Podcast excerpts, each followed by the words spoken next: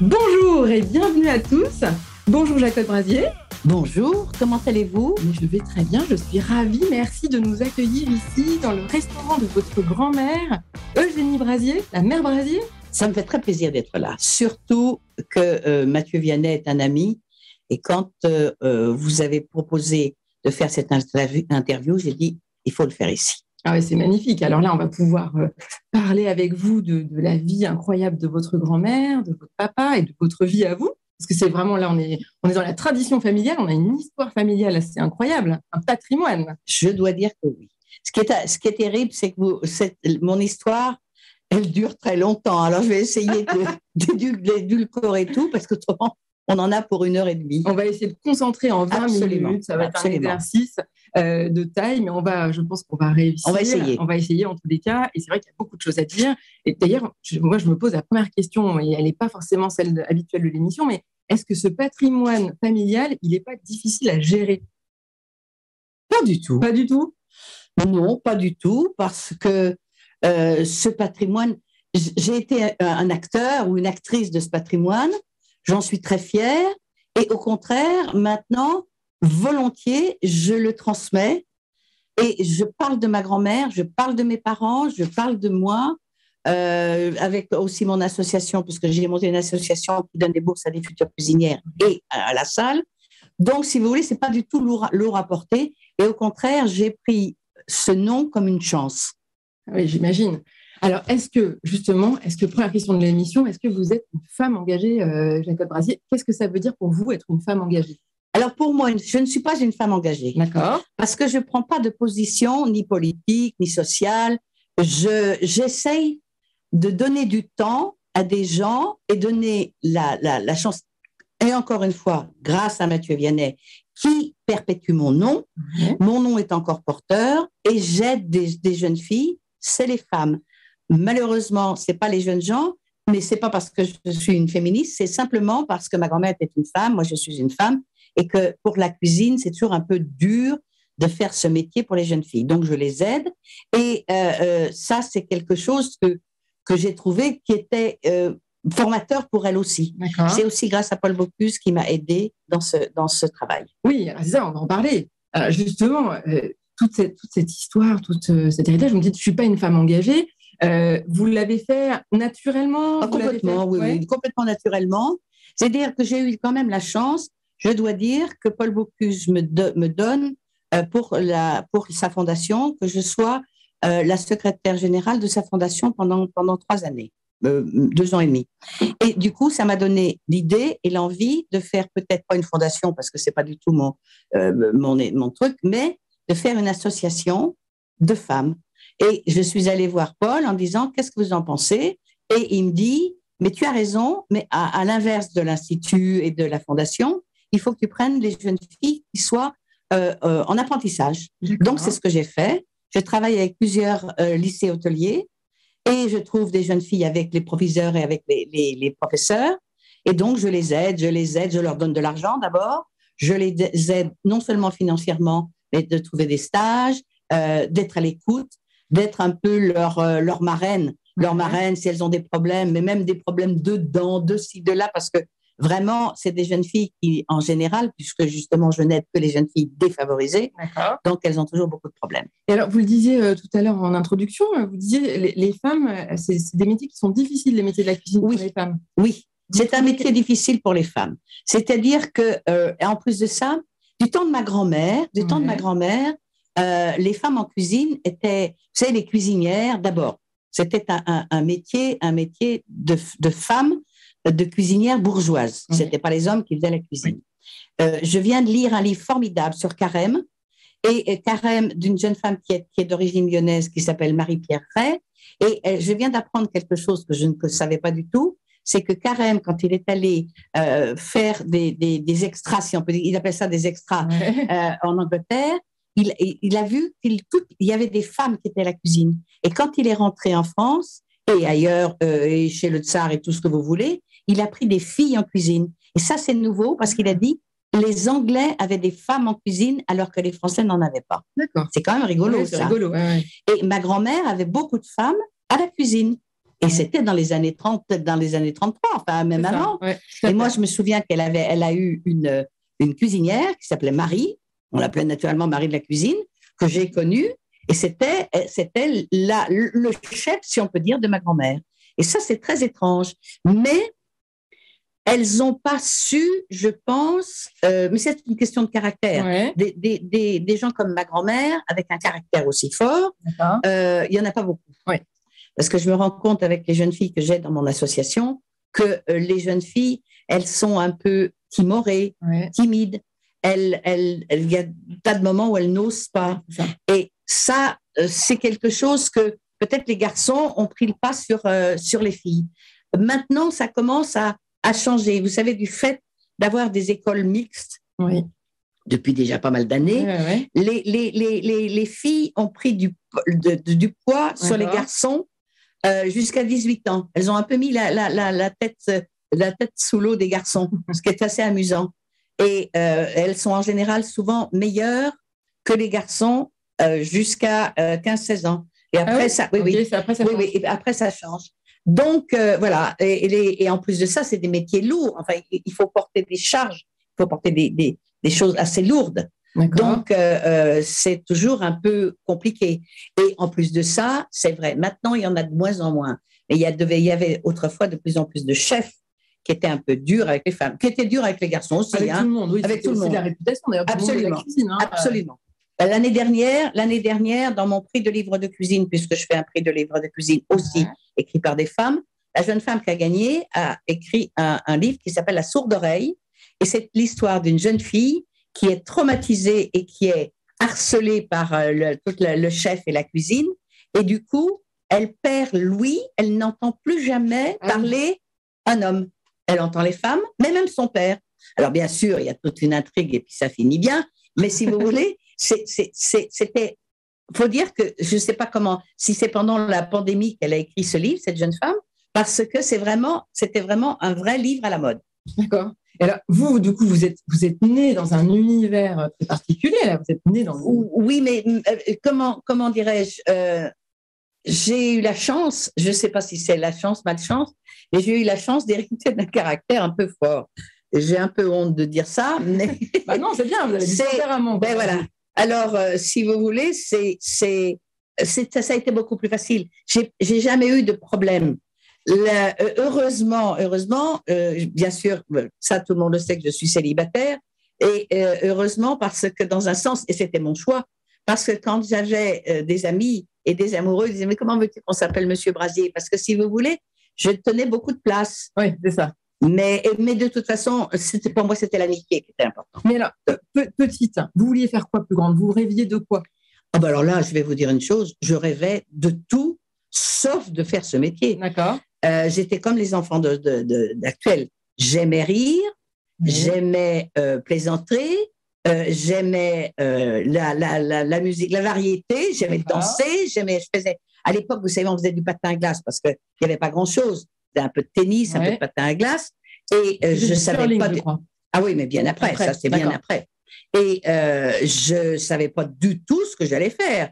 Et un jour, euh, j'étais jusqu'en première, je suis allée jusqu'en première, j'étais un peu, vous savez, je suis très bavarde, mais parce que aussi j'étais très timide. Ah oui, ok. Oui, on, on Alors, on peut avoir du tempérament et être timide. Oui, oui, mais si vous voulez, d'abord parce que euh, vous savez, ma grand-mère Brasier était, était, rousse, puisque nous sommes d'origine anglaise, en fait. Je ne sais pas d'où comment c'est venu, mais nous sommes d'origine anglaise. Brasier avec un Z, ça veut dire cuivre. On était chaudronniers. Et ma grand-mère était rousse, tous mes cousins sont roux, et moi, j'étais une rousse. J'étais rousse, pas tout à fait flamboyante. finalement. Ah, ah, une vraie lionne. absolument une vraie lionne. Donc, ça allait avec le caractère. Et vous savez, quand vous êtes différente, euh, quand vous êtes différente déjà de, de, de, de cheveux, oui. ça vous donne alors soit vous êtes complètement euh, une flaque, oui, éteint, soit euh, bah, vous, vous, vous, ruez dans les bancards. Et c'était plutôt mon, mon... J'étais, nous étions deux à l'école, euh, à l'école communale, puisque j'étais à l'école communale à côté d'ici, et nous étions deux rousses. Et, mais là, si on m'embêtait, je disais, il y a mon papa, il va venir avec un couteau. Alors, comme mon papa, il, était en blanc, il était en blanc, il m'accompagnait à l'école. C'était impressionnant. Mes copines, oui, elles étaient impressionnées. Mais si vous voulez, c'est pour ça. Mais un jour, quand en, première, j'ai pas passé mon bac parce que j'étais terrorisée par les par par les, examens. Ah, je perdais absolument tout moyen dans mes examens. En plus de ça, j'ai une sœur, ma sœur aînée, nous avons 10 mois d'écart, et ma sœur, elle était brillante. Elle, elle, elle apprenait euh, toutes ses leçons avec une rapidité, elle est extrêmement rapide. Et moi, j'étais une bonne élève, mais moi, je ramais, je ramais, je ramais. Donc, et là, maman a dit, bon, bah, écoute, puisque tu, tu, tu perds tes moyens, euh, et si tu allais à l'école hôtelière? Oh, j'ai dit, quelqu'un a une idée pour moi, je trouve ça formidable. Donc, à ce moment-là, je suis allée et je dois dire que mes parents m'ont fait un cadeau magnifique. Oui, vous avez l'école hôtelière de Lausanne, hein, c'est ça? Voilà, j'étais à l'école hôtelière de Lausanne, donc c'était dans les années 62, donc c'était quand même hier. Et comme je dis toujours à mes jeunes filles, parce que je leur raconte aussi ma vie, j'ai dit, vous savez, j'avais des parents qui travaillaient 365 jours sur 365. Eh et alors on me dit, mais on n'est pas de vacances J'ai dit non, c'était comme ça. Et, on avait une devise dans ma famille, quand on travaille, on dépense pas. et c'est la vérité. et je dis, vous savez, si mon père avait eu ses samedis et dimanches, ben, peut-être qu'il serait parti faire du ski, peut-être qu'il il aurait, il aurait été dans le midi euh, pour aller nager, il aurait fait ci, il aurait fait là. Ben non, il a, il a travaillé. Ben au moins, il m'a offert, il a pu m'offrir une école prestigieuse. Parce que cette école, à cette époque, même encore ah à l'époque, c'était très cher. Donc, j'ai été très, très gâtée. Oui. Je voulais pas du tout rentrer dans la restauration. Mais voilà, le hasard, je travaillais, j'habitais en Suisse, le travail, je travaillais dans mes hôtels, c'était formidable. Mon père meurt. On va voir Paul Bocuse, puisque Paul, c'était les joies et les peines de la famille. C'était l'ami de la famille. Hein. Voilà. C'était, en plus de ça, il était chasseur comme mon père. Ils avaient quand même bien, de l'écart, puisque papa était de 1914 et lui, il était de 26, donc ça fait quand même pas mal d'écart. Mais ils avaient un, un énorme respect l'un pour l'autre. D'accord. Et donc, euh, là, on va voir Paul Bocuse et on dit, mais qu'est-ce que...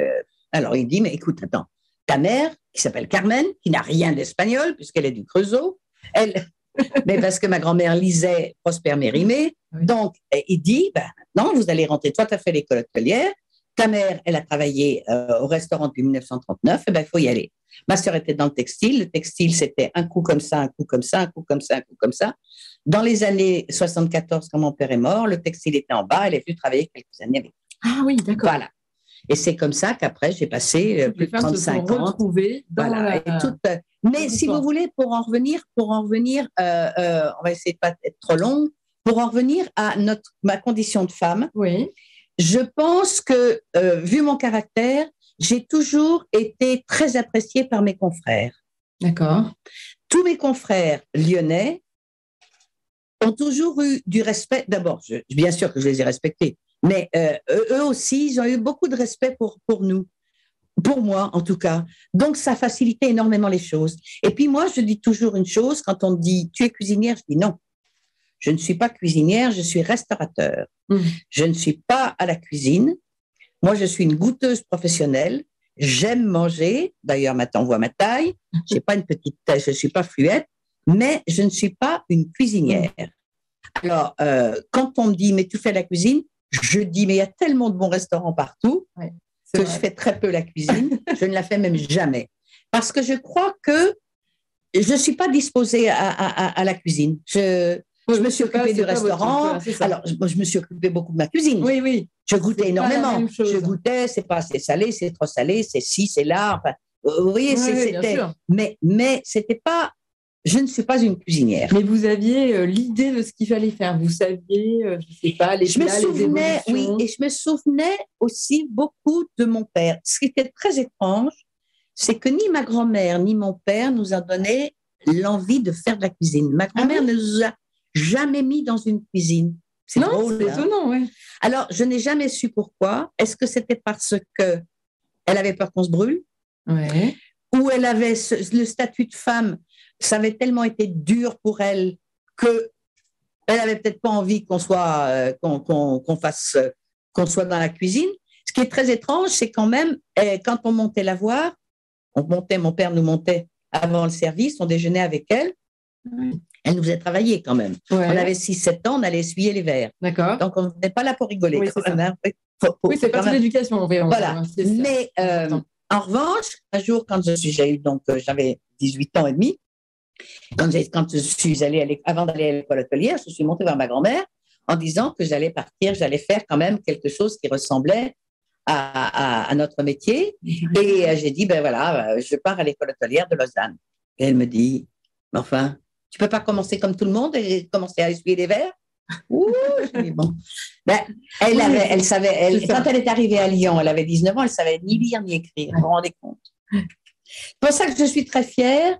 Je suis très fière de, de, son parcours et je suis très fière de raconter son parcours, de dire quand, quand elle est arrivée, et elle avait un handicap épouvantable. Elle avait été enceinte de mon père. Le monsieur qui l'avait mis enceinte n'a pas voulu l'épouser. De toute façon, la justice immanente l'a rattrapé parce qu'il est mort à la guerre en 14, comme mon père est né en octobre 14, donc il est né tout de suite. C'était un monsieur qui était juste un tout petit peu plus riche que ma grand-mère. Et ma grand-mère, elle, elle, toute sa vie, elle, elle a, elle, a, euh, elle, s'est occupée de, de... ah oui, de zéro. Hein. Ah bah oui, puis alors, mais surtout, c'est que son père l'a mis à la porte.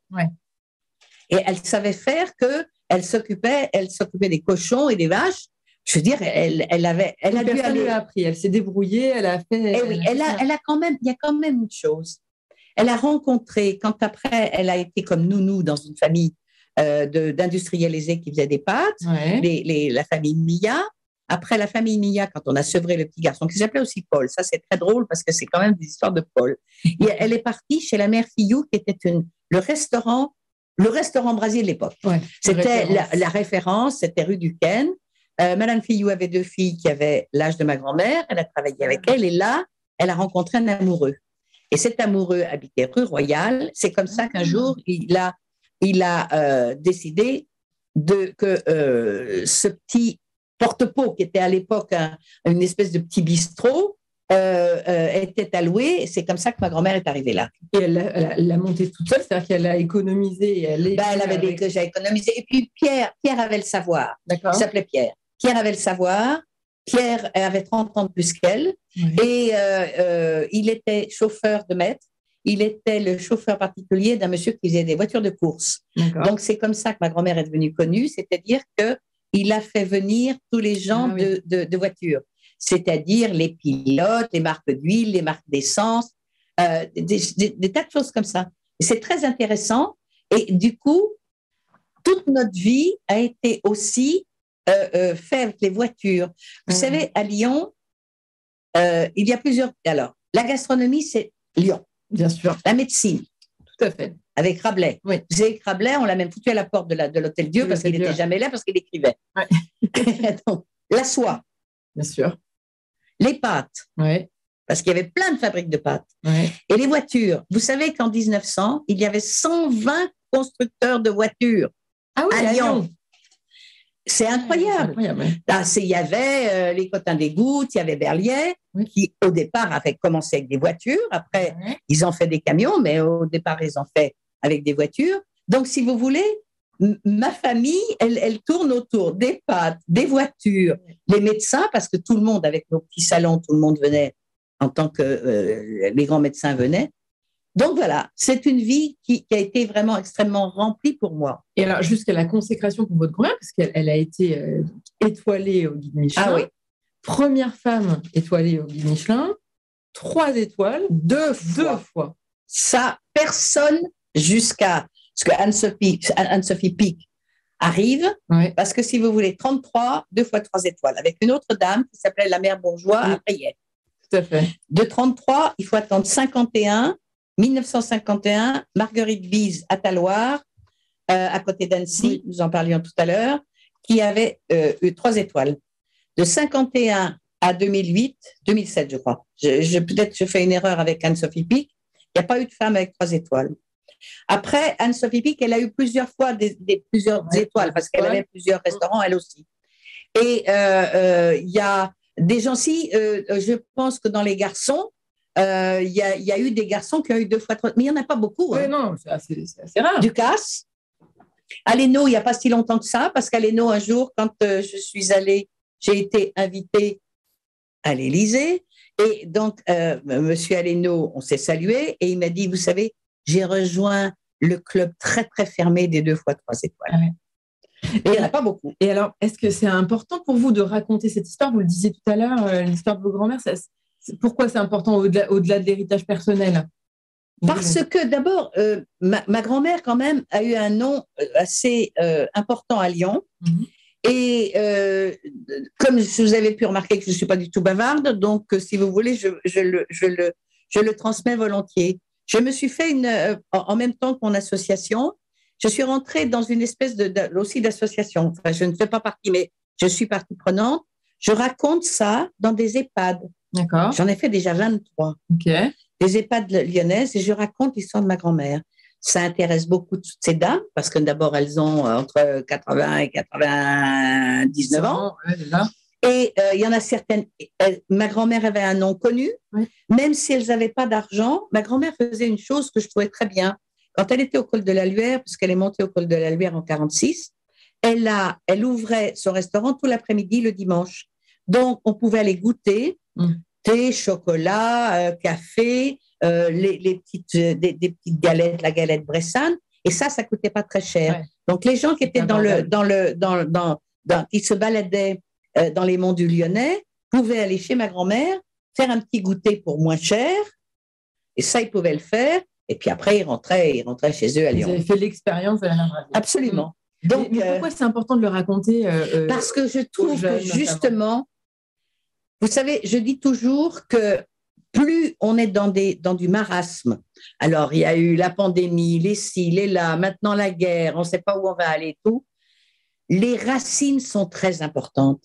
Les gens ont besoin de racines. Et ça, quand tout va bien, on oublie un peu ses racines. Quand tout va mal, on repense à ses racines. Donc, je peux bien être une passeuse de mes racines pour les gens. C'est ce que j'ai dit toujours, j'aime ce nom de passeuse parce que je, fais passer mon savoir à ces jeunes filles qui sont avec moi dans mon association, pour ces dames âgées, pour les gens qui écoutent, je trouve que c'est comme ça que, d'ailleurs, regardez, regardez la littérature. Maintenant, il n'y a jamais autant de jeunes femmes et d'hommes aussi qui racontent leur, histoire, l'histoire de la famille. Il y a là, j'ai pas encore lu, il y a un livre qui vient de sortir qui s'appelle Chef, d'un garçon qui s'appelle Battistella, Gauthier Battistella, qui était chez Guide Michelin. Je, je, l'ai commandé. Eh bien, il parle tout d'un coup de sa grand-mère, qui paraît-il connaissait ma grand-mère, ce qui parle de ma grand-mère. et, et, si vous voulez, les gens ont besoin de se, raconter. Et qu'est-ce que vous leur donnez comme conseil à ces jeunes filles que vous accompagnez pour qu'elles réussissent Alors, j'essaye le plus, mais c'est pas facile de leur dire devenez forte, soyez forte.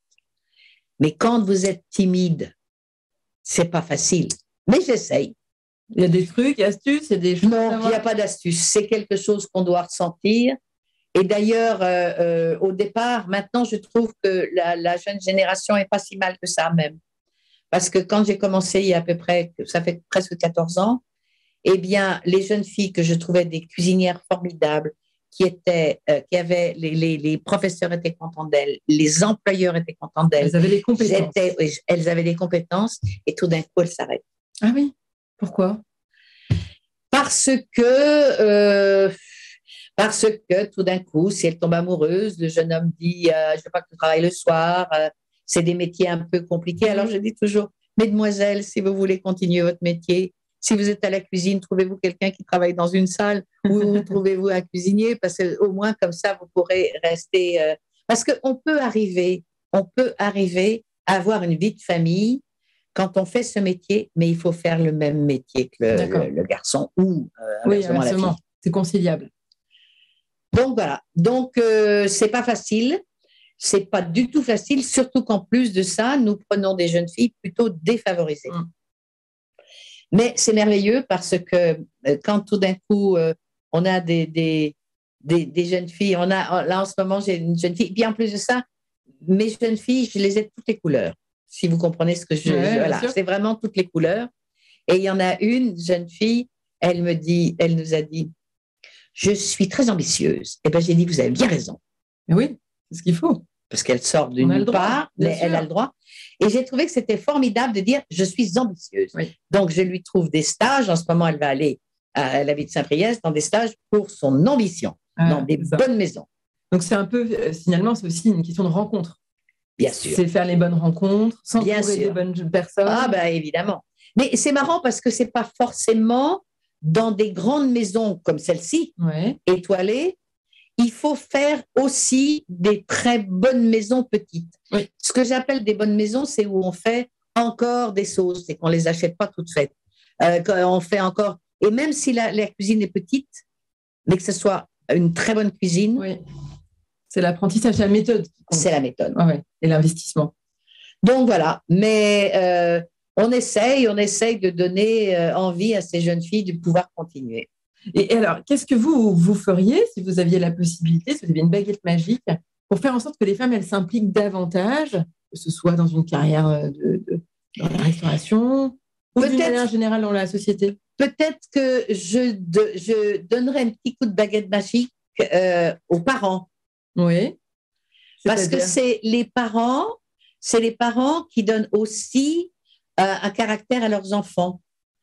Euh, ça a beaucoup changé maintenant. Vous savez qu'avant, je ne parle pas de trucs inclusifs, je suis absolument contre. On a, on est Comme deux entités, une femme, un homme. Bref, on va pas revenir là-dessus. Mais c'est vrai que euh, les garçons jouaient au camion et les filles à la poupée. C'est comme ça. Donc, euh, on peut aussi, aussi, je connais aussi des jeunes filles qui aiment la mécanique avec des garçons qui aiment la mode. Je veux dire que, mais il faut que c'est aussi une histoire de parents. Et c'est les parents qui doivent donner le ton de, du caractère des enfants. C'est pas facile. Et je peux en parler euh, tout à fait largement parce que j'ai pas d'enfants. Donc, mais si vous voulez, je me suis beaucoup occupée des enfants de mes amis. Si j'ai une nièce, la clé, c'est l'éducation. Je pense que la clé, c'est l'éducation.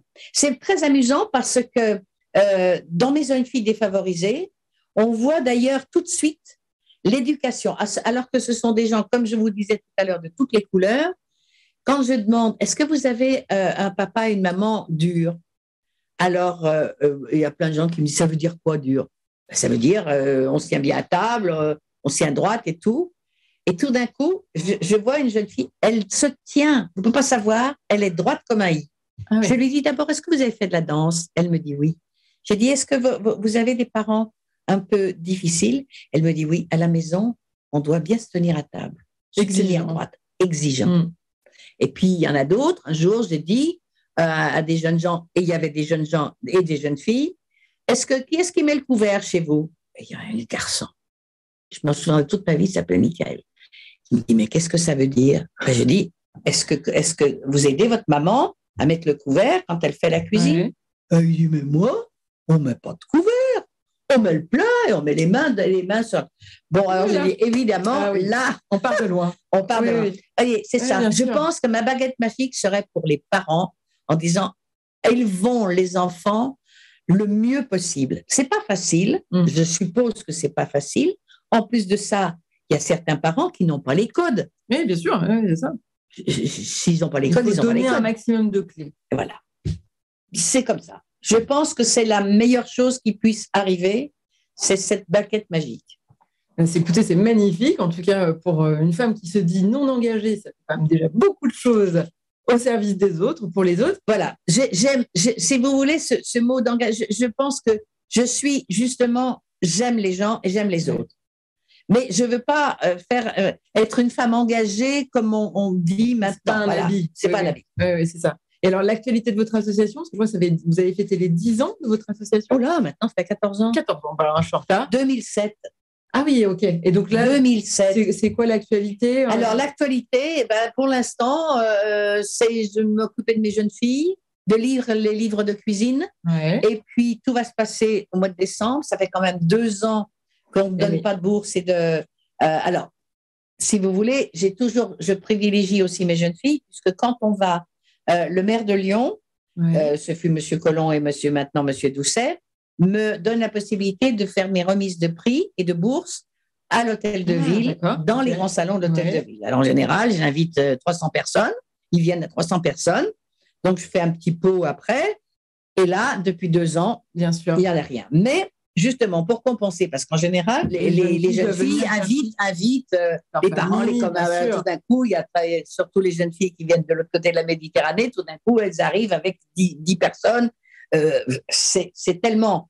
D'abord, c'est magique, parce que c'est l'ordre de la République, donc c'est des gens qui commettront jamais des grands salons.